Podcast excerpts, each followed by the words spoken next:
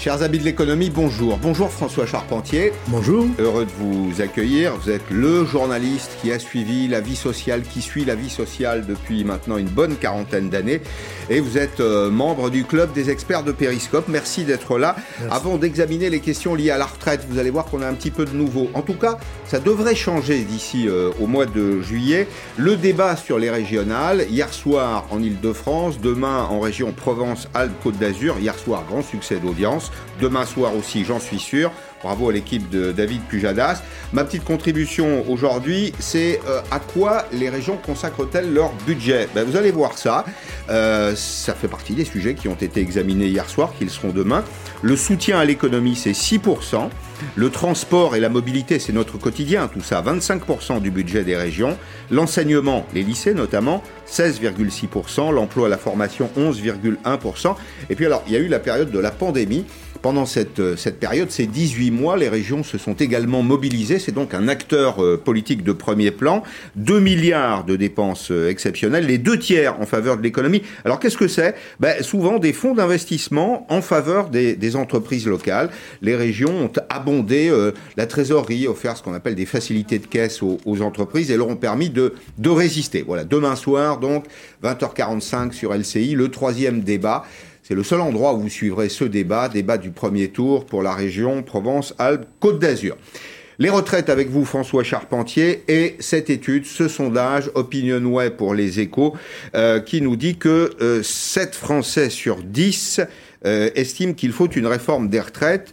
7 Français sur 10 qui pensent qu'il faut réformer les, retraites. Alors, euh, quand on regarde dans le détail, c'est très intéressant. Pourquoi c'est intéressant? Parce que le gouvernement nous dit que bah, il va changer sa copie. Premier point qu'il devrait rencontrer les partenaires sociaux d'ici au début du mois de juillet. Quand on rentre dans le détail, on voit que c'est une réforme nécessaire pour les hommes et les femmes, pour 73% des femmes, 66% des hommes, mais surtout, et c'est le dernier chiffre qui m'a intéressé, François Charpentier, 75% des jeunes.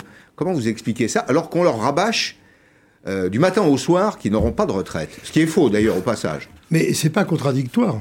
Ouais. Parce que quelque part, ça veut dire aussi qu'ils sont inquiets pour leur propre retraite et qu'ils voudraient qu'on leur bâtisse un système, peut-être, qui soit mieux adapté à leur activité et, et à leurs possibilités de financement. Mmh. C'est peut-être ça la réalité derrière. Alors maintenant, moi je suis très content de ce sondage parce que je pense aussi, quelque part, que cette, retraite, cette réforme des retraites, faut pas la différer. Alors j'ai entendu, j'ai lu il y a quelques jours euh, un article dans lequel Raymond Soubi disait on peut attendre. euh, je me suis, je veux dire, je veux faire toute une boutade, ouais. mais je me suis dit quand même, Raymond Soubi l'a conseillé socialement pendant sept ans euh, le président Giscard d'Estaing, puis Nicolas Sarkozy. Ces deux-là n'ont jamais été réélus. Mmh. Si j'étais Macron, donc je l'écouterais pas et je, je ferais la réforme. Ouais. Pourquoi? Parce que ça fait partie des promesses de départ? Ça fait partie d'abord effectivement d'une promesse oui. électorale de Macron. Ouais. Et, de, et, on sait très bien, connaissant le monde politique, que ceux qui tentent aujourd'hui de dissuader de faire cette réforme seront les premiers demain à lui reprocher de ne pas l'avoir mmh. fait. Alors, Alors, autant y aller. Oui, il y a une question de momentum, si je puis dire, puisque si on en croit ce, ce sondage, 55% des Français considèrent que le moment est mal choisi. Vous savez comme moi qu'une bonne réforme au mauvais moment devient une mauvaise réforme, d'une certaine façon. C'est d'ailleurs ce qui s'est produit hein, avec la, la, réforme Macron, réforme par points. Moi, je pense que le moment n'est pas plus mal choisi qu'un autre pour faire ce type de réforme si demain notre économie redémarre euh, vivement comme les, les chiffres semblent l'indiquer. Alors la Banque de France qui dit voilà. cette année croissance de 5,75% voilà. en lieu et place de 5,5. Alors c'est un quart de point, c'est bien. Oui, c'est un, un, bon argument. argument qui est fort parce que ça permet de financer des choses. Le deuxième, c'est quand même que les difficultés des régimes qui étaient celles d'il y a deux ans sont les mêmes. On a toujours un problème d'un régime, d'un système injuste, atomisé, euh, vieillissant dans certains cas pour certaines professions. Donc tout ça, ça mérite quand même d'être. Vous Deuxième, dites donc les raisons de la réforme n'ont pas disparu. Au contraire, elles se sont accentuées puisque vous, on nous a annoncé récemment que l'Agir Carco avait 6 milliards de plus de déficit. Ils étaient à l'équilibre. Et l'assurance vieillesse, qui était elle aussi à l'équilibre, elle a 13 milliards. Mmh. Alors vous me direz 13 et 6, ça fait 19 milliards. À l'échelle des retraites, il faut quand même être raisonnable, c'est pas insurmontable. Mmh. Vous savez qu'on verse quand même 400 milliards d'euros par an en retraite. 19 milliards, on a vu bien pire que ça dans le passé. Mmh. Donc ça peut, se ça peut être surmonté, en particulier si l'économie est plutôt bien portante dans les mois qui viennent. Et puis il y a peut-être un autre aspect aussi, c'est qu'une partie de la réforme est déjà accomplie. Alors vous avez raison, c'est que on a l'air de, partir de rien. En réalité, il y a déjà des réformes qui se font, qui ont été faites et qui ont continué à se faire, y compris en ce moment pendant le Covid. Prenez par exemple des catégories comme les indépendants. Mmh. Ils avaient un régime qui était en faillite et tout. Mais ça fait quand même plus de 2,5 millions et demi de personnes qui sont rentrées dans l'assurance vieillesse et dans le système des retraites mmh. sans aucun problème et on a même absorbé Avec la sécurité sociale. leurs droits ont été maintenus. Ah, leurs droits ont été intégralement maintenus. On a adossé leur système au régime de sécurité sociale et on a repris même les 5000 agents qui géraient les caisses du RSI. Mais vous me dites, euh, leur régime, il était déséquilibré, c'est bien ce que j'ai compris. Il était plus que déséquilibré. Il y avait des gens qui en avaient perdu leur cotisation. Alors il y avait un problème monstrueux. Depuis l'origine, c'est-à-dire depuis 2006, quand on avait rapproché différents régimes qui ont fondé le RSI. À ce moment-là, le régime social des indépendants. Voilà, régime social des indépendants. Hmm. L'opération a été mal conduite. Et le résultat, ça a été une catastrophe et aucun expert n'arrivait plus à rattraper le système. Mais attendez, François Charpentier, si je tire un peu le fil, vous me dites qu'ils sont rentrés dans une situation, dans une mauvaise situation économique. C'est-à-dire que c'est l'ensemble des, des autres cotisants qui payent la différence aujourd'hui? Pascal, en matière de sécurité sociale, ce qui joue, c'est la solidarité. Et effectivement, quand on a adossé le RSI, on a mutualisé en quelque sorte les pertes euh, du, de ce régime. Vous dire combien il y en avait, euh, j'en sais rien, on va récupérer. Peut-être que quand on aura remis de l'ordre dans les cotisants, pas les fichiers du RSI, on y verra plus clair pour savoir ce qui se passe. Mais il est certain qu'il y a un moment, juste avant les élections Macron, tout le monde était d'accord pour dire le RSI, il faut trouver une solution. Mmh. Mmh. On avait un système qui était complètement à la dérive, avec des gens qui ne touchaient rien. Donc, d'un seul coup, on mutualise et on arrive comme ça à servir des retraites mmh. à des gens qui autrement n'en auraient pas eu. Alors, les, échos euh, interrogent aussi avec Opinionway les Français sur leurs priorités. Vous allez comprendre, c'est toujours lié euh, évidemment au système de, retraite, à la réforme des retraites. Quelles sont les priorités qui sont exprimées aujourd'hui par euh, les Français? Ben, D'abord, relancer l'économie. C'est peut-être pour ça d'ailleurs que le moment n'est pas le mieux choisi. Alors, c'est un sentiment. vous avez raison, c'est quand l'économie va bien qu'il faut entreprendre des, des réformes. Pour 58%, c'est aider les entreprises et pour 58% également réindustrialiser le, le, pays. Alors nos dépenses de retraite, puisque je voudrais qu'on donne un cadre précis à nos, à nos échanges, nos, nos dépenses de retraite, c'est environ 330 milliards d'euros euh, par an. Est-ce que la situation est gravissime avec le déficit que nous avons qui est prévu cette année à 13 milliards d'euros? Alors ça, c'est le corps, le Conseil d'orientation des retraites. C'est le chiffre que vous avez cité tout à l'heure, François Charpentier. On vient de 23 milliards d'euros. On avait prévu 23, on n'a que 13. Bon, un, comptable, un comptable, l'ISA, il vous dit c'est plutôt une bonne nouvelle. Oui, mais il ne faut pas oublier qu'à côté, vous avez la GERGARCO il y a 6 milliards. Hein. C'est pas Donc c'est 13 plus 6. Voilà. Ça fait 19 en réalité. 19, euh, grosso modo, ça fait ça. Mais encore une fois, c'est pas énorme et c'est pas insurmontable. Comment vous l'expliquez d'ailleurs au passage? Parce que moins de travail, beaucoup de chômage, bah, il y a eu moins, de cotisations. Il y a ah eu moins de cotisations. Et puis vous avez continué à l'inverse à payer les retraités, les pensions ont été versées. Oui. Merci le système de sécurité sociale. Mhm. Là, il a joué à plein son rôle d'amortisseur de crise. Mhm. Les retraités n'ont pas eu à se plaindre de baisse de revenus. Mhm. Je ne pense pas. Non, personne. Personne ne s'en est plaint, en tout cas. À partir de là, euh, vous, vous, comprenez pourquoi le système, effectivement, est un peu plus déséquilibré quand les cotisations, de notre côté, rentrent pas. Est-ce qu'on ne doit pas observer la tendance sur des périodes un peu plus longues? Moi, je me méfie toujours des photographies. La photographie, elle vous donne une réalité à un moment euh, donné. Peut-être après tout que euh, la Cour des comptes, qui va rendre elle aussi un rapport sur la situation des retraites, nous donnera d'autres chiffres que le Conseil d'orientation des retraites. C'est un peu compliqué à suivre, mais il y, a, divers organismes qui travaillent sur le, sur le sujet. Est-ce qu'il ne faut pas euh, sortir de la photo pour regarder la cinétique hein. C'est-à-dire se dire sur 10 ans, est-ce qu'on s'en sort? Non, et ils vous disent dans le même rapport, le corps, qu'il faut maintenant reporter l'équilibre à 2035. Alors, Ça oui, d'ailleurs, qu'effectivement, c'est sur le long terme. Retour à l'équilibre 2030, 2050. 2030, bah, voilà. On ne sait pas trop quand. Ça dépendra un peu du niveau de la croissance, de la reprise de l'activité, des rentrées de cotisation, etc.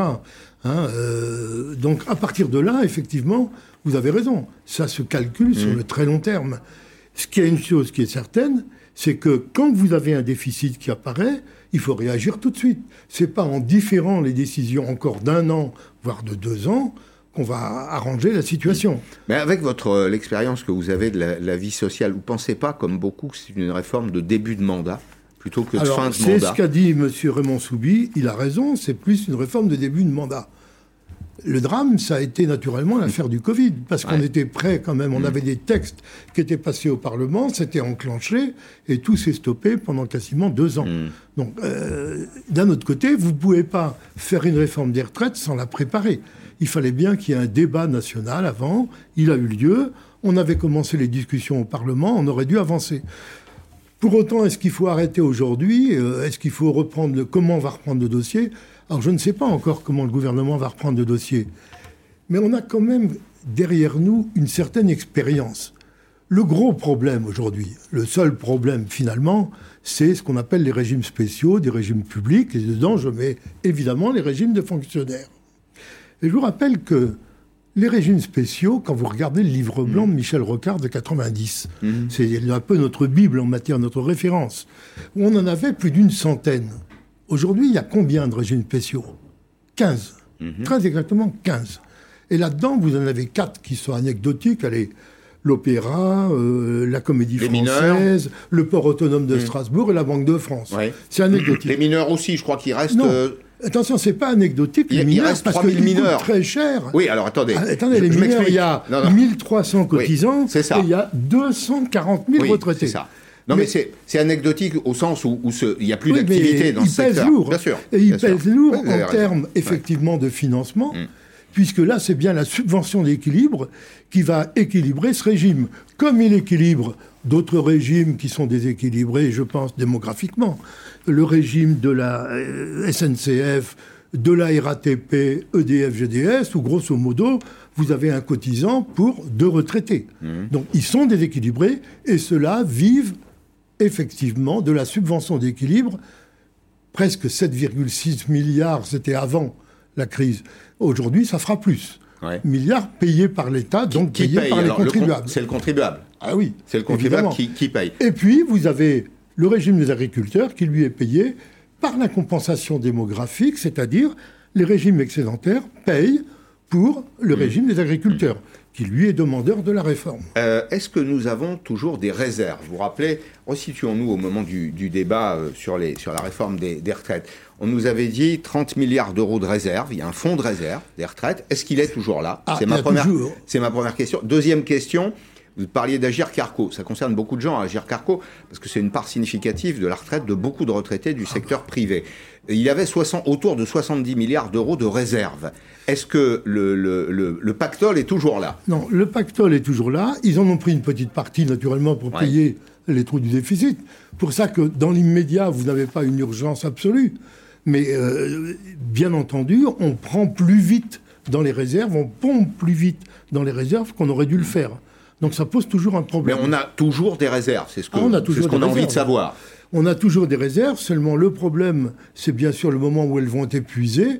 Euh, ça sera peut-être épuisé beaucoup plus vite. Hein. On n'a pas encore vu de chiffres là-dessus, mm. mais on attend qu'il euh, y ait les touchés par la GIRCARCO qui vont calculer tout ça. Bon, alors, exit la réforme Macron, en tout cas, trop compliqué, mal expliqué. Que faire donc? Eh bien, ajuster le modèle actuel. Là, nous avons euh, évoqué avec François Charpentier la réforme Macron. C'était une réforme de système. Il reste d'autres outils. On parle de réforme paramétrique. Comment s'y prendre, donc, en visant notamment les régimes spéciaux, alors les régimes spéciaux, c'est le public, mais c'est aussi le privé. Retour sur le feuilleton des retraites avec Alison Tassin. Le papier a peu jauni, mais la promesse, elle, est datée. Un système universel avec des règles communes un principe d'égalité pour chaque euro cotisé. Nous ne toucherons pas à l'âge de départ à la retraite, ni au niveau des pensions. Si la réforme des retraites a bien lieu avant la fin du quinquennat, ce ne sera plus une réforme totale ou de système à points comme envisagé par le candidat Macron. Désormais, le gouvernement se concentrerait sur des réglages, notamment liés à l'âge. Là, on est ce qu'on appelle vraiment typiquement euh, dans la réforme paramétrique, ce qu'on fait depuis très longtemps, c'est-à-dire que quand on veut des économies euh, immédiates, eh bien, on, on utilise plusieurs leviers. Il faudrait donc travailler plus longtemps. Deux pistes sont évoquées un allongement de la durée de cotisation plus rapide que celui prévu, ou celle d'un report de l'âge légal à la retraite privilégié par l'Élysée.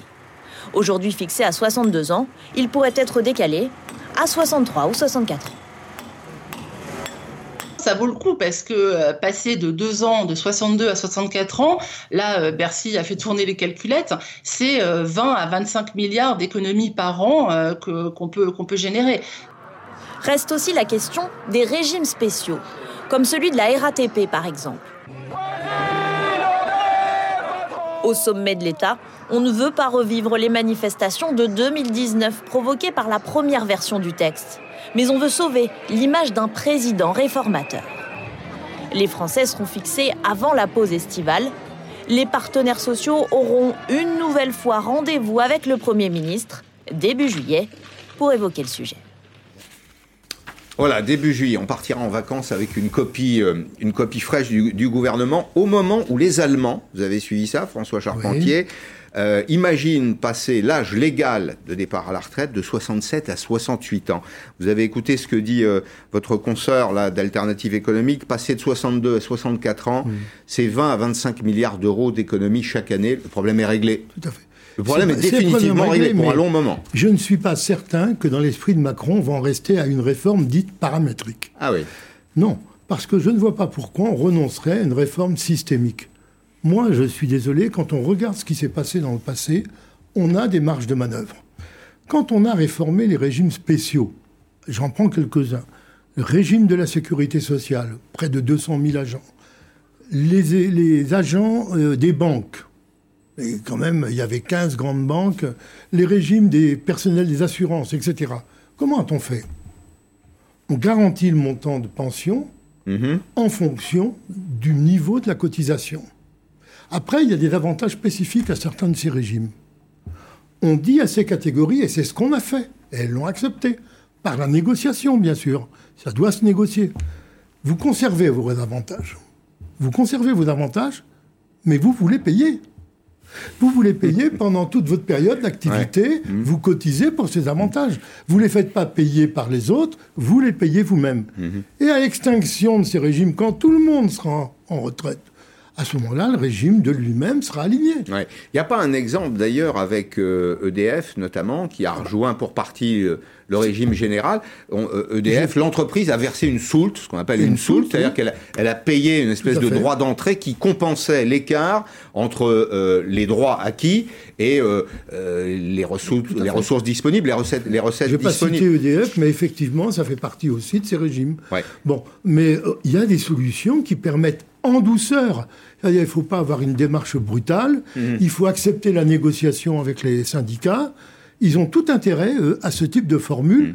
qui a bien fonctionné dans tous les cas que j'ai cités. Mais vous savez comme moi que les syndicats pensent, pour certains, qu'il y a une arrière-pensée euh, derrière cette euh, réforme avec un risque d'étatisation. Est-ce que euh, ce risque est, toujours là, François Charpentier? C'est-à-dire un risque dans lequel, si je m'explique, hein, une espèce de caisse unique qui serait finalement gérée par l'État et donc qui ferait passer la, retraite, qui est, le, produit du paritarisme, euh, des, partenaires sociaux à l'État. Aujourd'hui, l'évolution de la sécurité sociale dans son ensemble, elle est effectivement sur la voie, et ça, ça date de Michel Rocard, la création de la CSG et le financement de beaucoup de dépenses par la CSG, sur la voie d'une. Alors, les syndicats n'aimaient pas qu'on parle de ça. Ils disaient c'est pas une cotisation, c'est une contribution. Aujourd'hui, tout le monde admet que la CSG, c'est un impôt. Bien sûr. Euh, c'est un impôt. À partir de là, qu'est-ce qu'a fait Juppé quelques années après Rocard? Il en a tiré les conséquences. L'impôt est voté par le Parlement. Il y a un PLFSS, projet de loi de financement de sécurité sociale, qui est élaboré avec consultation et tout. Le gouvernement, naturellement, donne son mot, dit son mot dans cette affaire. Bien entendu, on a changé de système, mais il ne faut pas rêver. Ça fait longtemps qu'on n'est plus dans un système paritaire sur la sécurité sociale. C'est vrai à l'assurance maladie, c'est vrai dans la branche famille, c'est pas vrai pour le moment dans la branche retraite. Et c'est là que les syndicats ont une carte à jouer. Ils peuvent encore négocier, s'ils le veulent, la gouvernance du système, une co-gouvernance, un espèce de tripartisme avec l'État.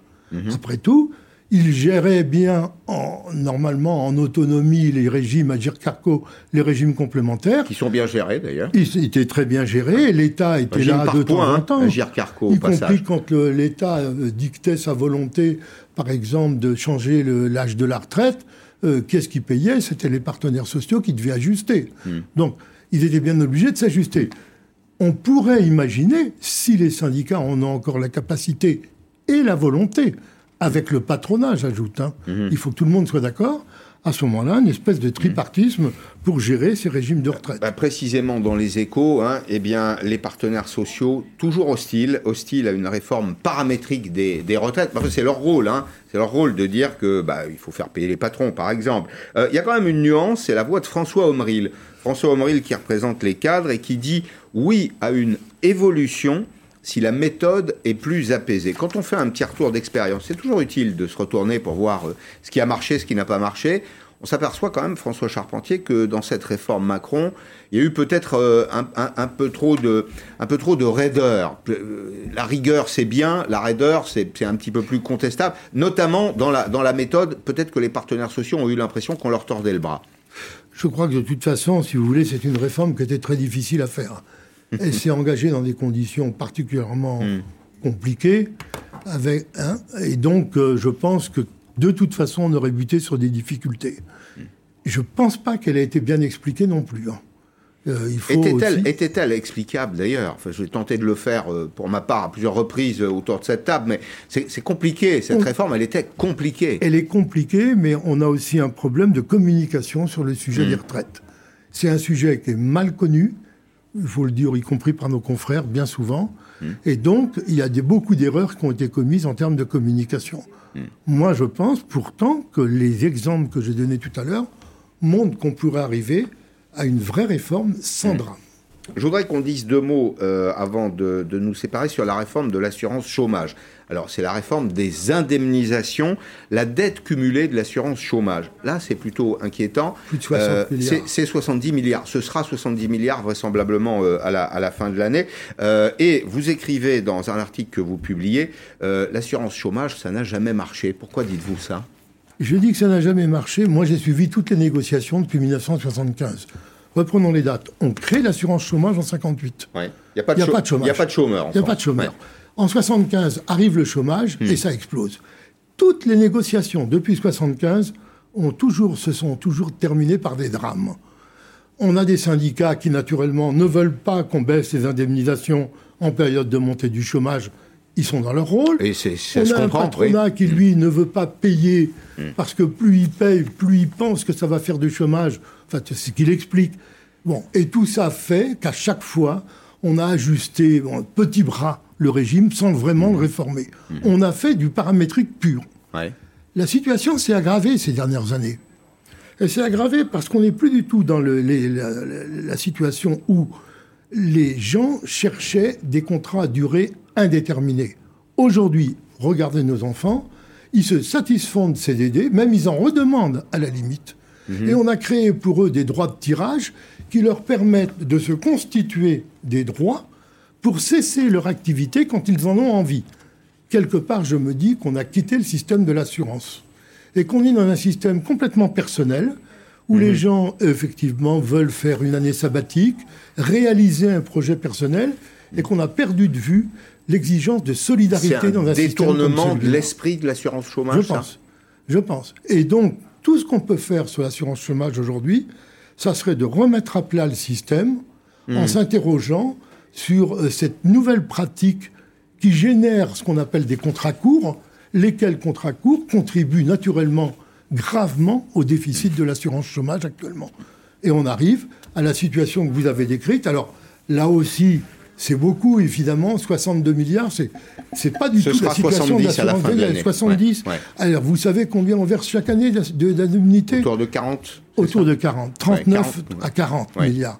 Donc, quelque part, le système, et la Cour des comptes l'avait dit, ne peut pas en lui-même trouver les ressources pour se redresser. Donc, une remise à plat sera forcément nécessaire. Merci beaucoup, merci François euh, Charpentier d'être venu pour ce tour d'horizon nous permet d'avoir les idées claires sur deux grands sujets, euh, la réforme de, l'assurance chômage d'une part et puis la réforme des retraites. Dans la deuxième partie de Périscope, je vais vous parler des, éoliennes. Alors je vous en dirai pas du bien euh, puisque je reçois l'auteur d'un livre qui s'appelle La face noire de la transition écologique, les éoliennes précisément, Fabien Bouglet. On va s'interroger sur cette propension qu'on a à vouloir planter des mains un petit peu partout, sont un peu des moulins à vent qui sont euh, coûteux, euh, très souvent inefficaces. Et puis juste on ira faire un petit saut au procès Sarkozy où nous attend Noé Gandillo. À tout de suite.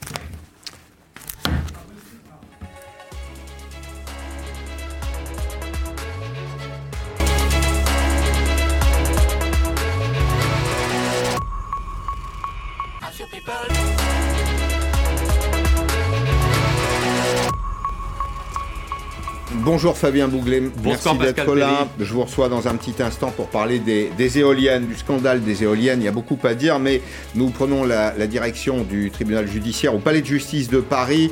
Nicolas Sarkozy devant ses juges pour l'affaire Big Malion. Noé Gandillot est sur place. Euh, Nicolas Sarkozy très en colère aujourd'hui, euh, Noé. Oui, absolument, en colère. Et d'ailleurs, il n'a rien perdu de sa verve politique. On l'a vu envoyer un certain nombre de banderilles à ses vieux adversaires politiques. Tout à l'heure, il y a eu François Hollande. Nicolas Sarkozy s'est en quelque sorte moqué de son adversaire à la présidentielle de 2012. Il était interrogé sur sa participation ou non à l'organisation de la campagne. Et il a répondu, je cite, à l'époque, le président sortant avait de grandes chances d'être candidat tout le monde n'est pas Monsieur Hollande. Fin de citation, petit tac donc à son successeur à l'Élysée qui, vous en rappelez, avait été euh, empêché de se représenter en 2012. Et puis, il y a aussi des petites piques aux membres de sa propre famille politique et ils ont surtout visé François Fillon, mais surtout Jean-François Copé. Euh, Nicolas Sarkozy a notamment expliqué qu'il n'avait pas des rapports de confiance à l'époque avec l'ancien patron de l'UMP. Et puis enfin, de manière un, peu plus étonnante, peut-être Nicolas Sarkozy a convoqué des figures euh, de Jacques Chirac et de euh, François Hollande aussi pour démontrer qu'il n'était au courant de rien. Je n'ai jamais vu Chirac viser une facture et on n'imagine pas François Hollande signer une facture avec sapin dans une pièce. Argument d'autorité donc pour l'ancien chef de l'État. Manière de montrer qu'un président sortant est au-dessus de ces questions euh, logistiques et d'organisation et qu'il n'avait euh, pas que ça à faire euh, à l'époque d'organiser cette campagne et de signer et de vérifier absolument toutes les factures. Où est-ce qu'on en est du procès, là, Noé? Qu'est-ce qui se passe là en ce moment derrière vous? Alors il y a une suspension d'audience et donc on a vu les différentes euh, parties prenantes prendre une petite pause. On a vu notamment, on a croisé euh, Jérôme Lavrieux qui nous a répondu à nos questions. Il nous a dit d'ailleurs qu'il trouvait que euh, l'ancien président Sarkozy n'était pas forcément dans, sa, dans son meilleur rôle aujourd'hui, qu'il l'avait vu plus convaincant. On a vu aussi l'avocat de Nicolas Sarkozy, Thierry Herzog. et puis on a vu aussi Nicolas Sarkozy sortir brièvement le temps de, prendre un petit peu l'air, mais il est rentré euh, dans la salle d'audience euh, cinq minutes après. Et donc, il doit encore y avoir un certain nombre de questions qui vont être posées à Nicolas Sarkozy. Euh, l'audience, je vous le rappelle, a commencé à 13h30 Merci, merci beaucoup Noé Gandillot. Bonjour, euh, bonjour Fabien Bouglet, merci d'être là pour votre ouvrage Éolienne, la face noire de la transition euh, écologique. C'est aux éditions du Rocher, c'est un essai à charge contre les éoliennes. On va tout de suite donner la parole à la défense, si vous voulez bien. Barbara Pompili, la ministre de la Transition écologique, était ce matin sur France Inter et elle plaide pour une filiale française des éoliennes. Je suis totalement d'accord avec euh, le fait qu'on a bien loupé le coche sur les renouvelables pendant trop d'années et que maintenant, moi, j'aimerais bien qu'on ait une vraie filière des renouvelables françaises. Et c'est pourquoi, mmh. notamment sur l'éolien offshore, euh, on ne loupe pas le coche ce coup-ci mmh. en ayant une usine qui est, euh, qui est en place au Havre pour, pour construire, construire des éléments d'éoliennes. Il va y avoir aussi une usine à Brest. Et puis, on installe partout, enfin, une filière. Parce que oui, j'en ai marre qu'on soit en retard sur ces, sur mmh. ces énergies-là qui, je le rappelle, selon l'Agence internationale de l'énergie, dans le monde, ce sera 90% des énergies qui seront, enfin, de l'électricité qui sera produite à partir des différents renouvelables. On ne peut pas être à la traîne là-dessus. Mhm. Alors, Fabien Bouglet, bah, je crois que Barbara Pompili ment tellement qu'on pourrait lui donner le rôle de Pinocchio euh, féminin. Euh, Barbara Pompili euh, se fout de la tête du monde. Il n'y a pas de filière industrielle éolien. Elle a disparu lorsque Alstom et Areva ont été vendus. Leurs filières éoliennes ont été vendues. En France, il faut savoir que les six premiers parcs éoliens français en mer coûtent 40 milliards d'euros de subventions publiques et qu'il n'y a aucune filière industrielle créée.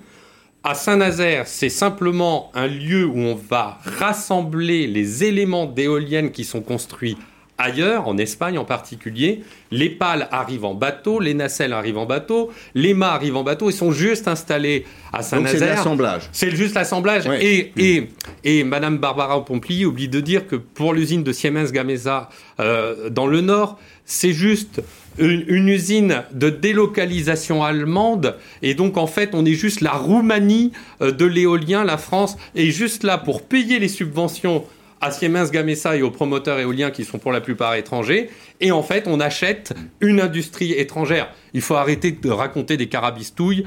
Pour l'éolien, c'est aujourd'hui 250 milliards d'euros de subventions pour 20 000 emplois réalisés qui sont principalement des commerciaux, des euh, représentants de la filière éolienne qui chassent les éoliennes sur bah, les, terrains qui, pour installer les éoliennes. Qui cherchent du foncier. Et qui cherchent du foncier, et qui c'est le marketing, mais rien de précis. D'ailleurs, tout est délocalisé. Ce qu'il faut savoir, c'est que l'ensemble de la filière éolienne est délocalisé. Hmm. Mais pourquoi 250 milliards d'euros? Alors, comment ça se décompose? Alors, ça se décompose avec 120 milliards qui ont été annoncés par la Cour des comptes en 2018. En avril 2018, ils avaient fait un rapport au Sénat. 40 euh, milliards de subventions. Il faut savoir que les éoliennes en mer pour les six premiers parcs éoliens sont rachetés 180 euros le mégawattheure. raccordement compris. C'est considérable. C'est considérable. Alors que le prix est de 30 milliards, de 30 euros le mégawattheure pour le prix spot. Donc c'est la différence hein, entre 30 euros. Nucléaire, le, le, le, tarif historique, c'est 42. voilà, c'est ça. Hein. Donc c'est 130 en lieu et place de 42. C'est 180, oui, 180 euros le mégawattheure à la place de 30 mm. euros le mégawattheure du prix spot dans le dans le coût dans le dans le marché de l'électricité. Sur, le marché de l'électricité. Bon, il faut bien qu'il y ait des gens qui gagnent dans tout ça, sinon ça ne se ferait pas. Alors, qui sont les, les gagnants de cette crise? Qui sont les les investisseurs de, de l'éolien? Ceux qui encaissent les dividendes. Alors Hervé Macheneau, qui est l'ancien directeur exécutif d'EDF, est intervenu dans un documentaire qu'on a financé qui s'appelle Du rêve aux réalités, qui passe sur YouTube, qui a un succès d'ailleurs phénoménal avec 140 000 vues, a annoncé que c'est plus de 40 milliards d'euros par an qui partent à l'étranger. Et notamment, il faut savoir que 55% des éoliennes installées en France appartiennent à des sociétés étrangères dont euh, près de 50% sont allemandes et l'essentiel des centrales éoliennes en mer prévues au large des côtes françaises, entre le Tréport et Noirmoutier, appartiennent soit à des consortiums industriels étrangers comme Iberdrola, qui détient aujourd'hui 100% des centrales éoliennes de mmh. Euh, Engie avec un consortium sino-japonais pour les éoliennes du Tréport et les éoliennes euh, de Noirmoutier représentent simplement 30% du consortium. Les Japonais et les Chinois, c'est 60%. Et pour les autres, Tréport, Corseul, euh, pardon, Fécamp et Saint-Nazaire, 49% un fonds de pension canadien.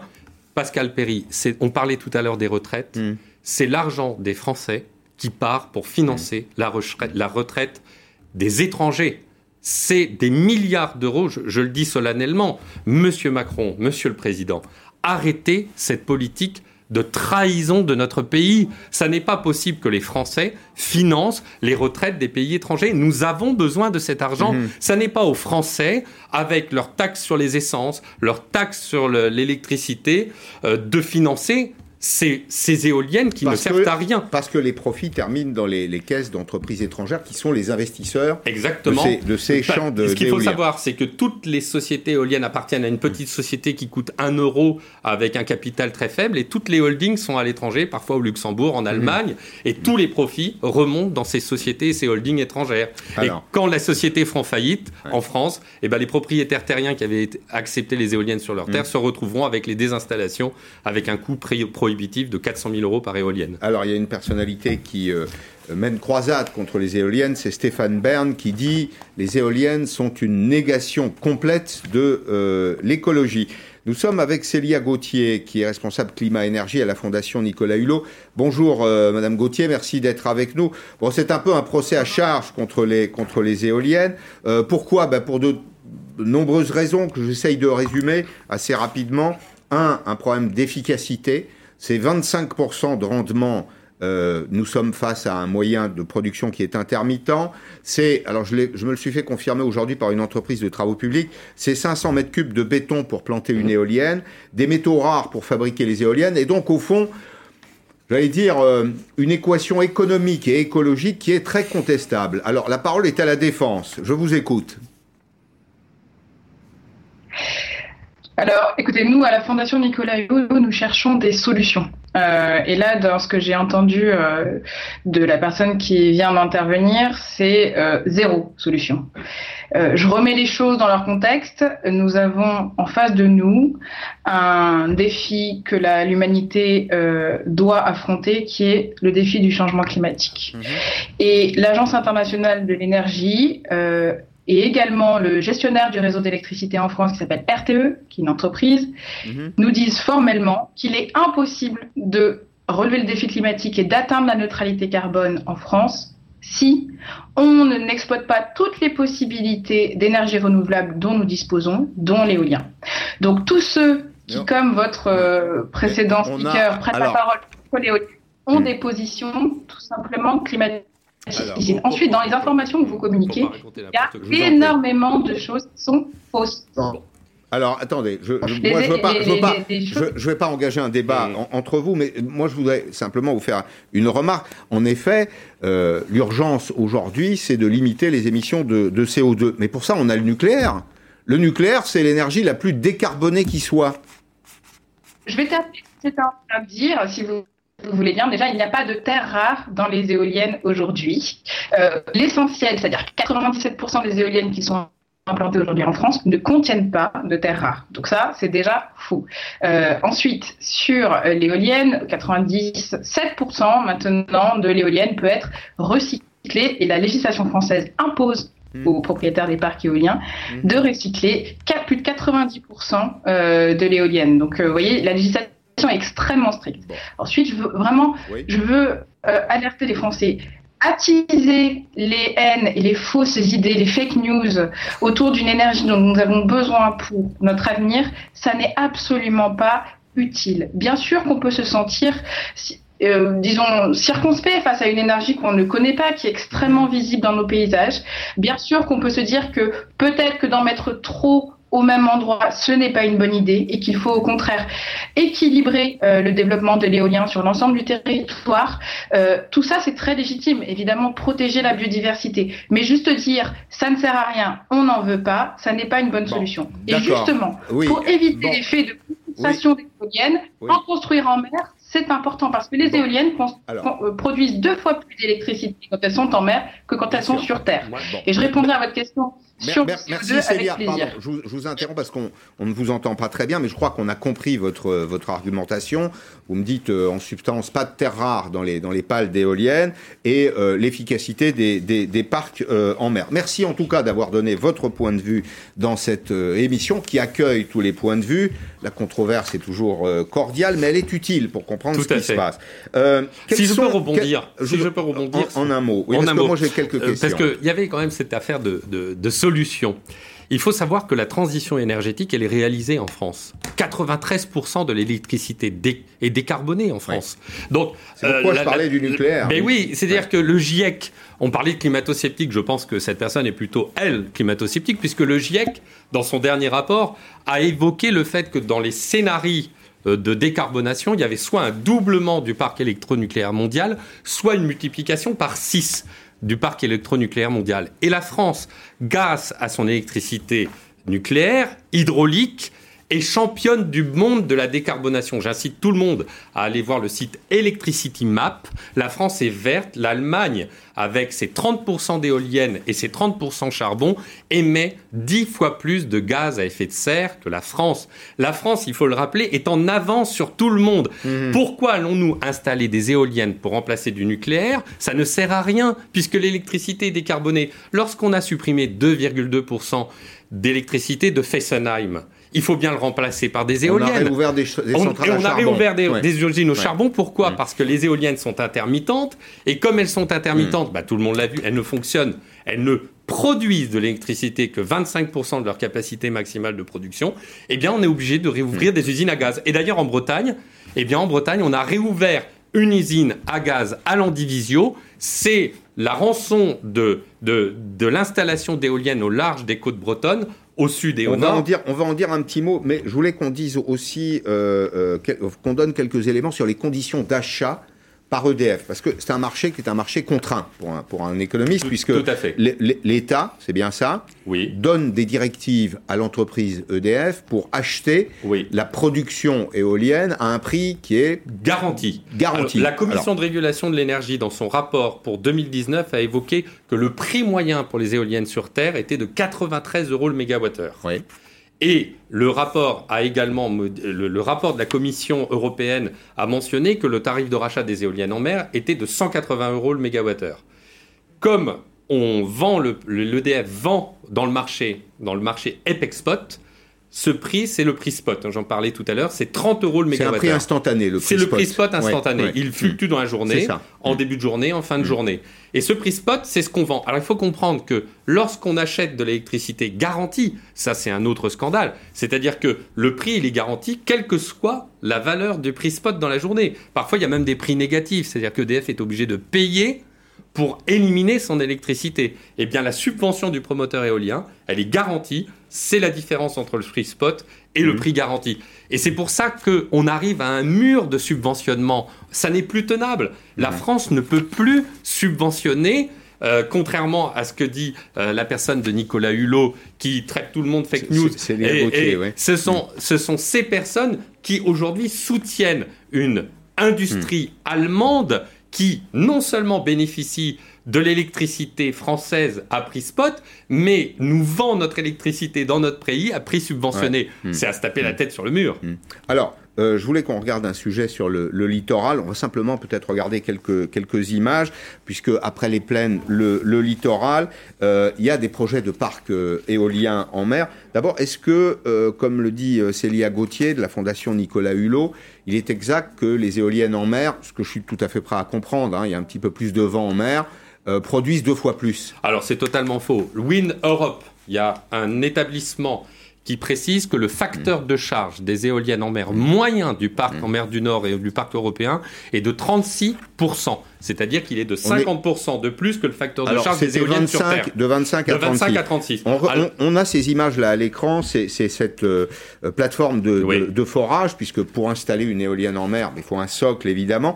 Là, ce sont des pêcheurs qui sont, qui sont mécontents, parce que, évidemment, ça change l'écosystème. Et puis, il y a une actualité aujourd'hui, c'est qu'il y a une espèce de mini-marée noire, c'est ça, autour de cette plateforme 45 km avec la graisse utilisée par cette usine à forêt, voilà, à forêt. Mmh. Et d'ailleurs, bon, c'est la Bretagne, c'est un pays que je connais bien, j'en suis originaire. C'est du granit là-bas. Mmh. C'est 20 fois plus dur que le béton armé.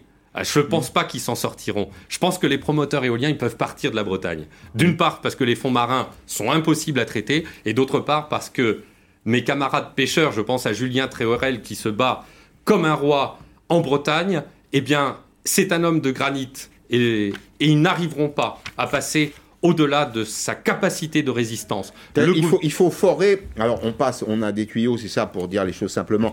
Qui, il faut qui descendent. Il y, a, il, y a, assez peu de fond en réalité, et on fore le granit, c'est ça pour planter l'éolienne. Pour planter des tripodes, c'est l'espèce de mini tour Eiffel sur lequel on installe les éoliennes. Il faut préciser une chose les éoliennes en mer ne sont pas des éoliennes offshore en France. Ce sont des éoliennes côtières. C'est-à-dire que ce sont des éoliennes plantés au bord des côtes mmh. françaises. Mmh. C'est le cas pour Dunkerque, 10 km des côtes. Mmh. Alors ils nous ont dit, le ministre a dit on l'a éloigné de, 20%. Euh, pareil pour Saint-Brieuc, pareil pour Noirmoutier. Aujourd'hui, il faut arrêter cette politique de destruction et de pollution de notre littoral. Ça n'est plus tenable. Merci, merci. Bon, j'ai compris vos arguments. Euh, c'est un débat que, nous poursuivrons bien sûr dans, dans Périscope. Fabien Bouglet, éolienne, la face noire de la transition écologique, c'est aux éditions du Rocher. Merci de votre euh, fidélité. J'aurai le plaisir de vous retrouver demain à 16h en direct sur LCI. À demain. Merci beaucoup.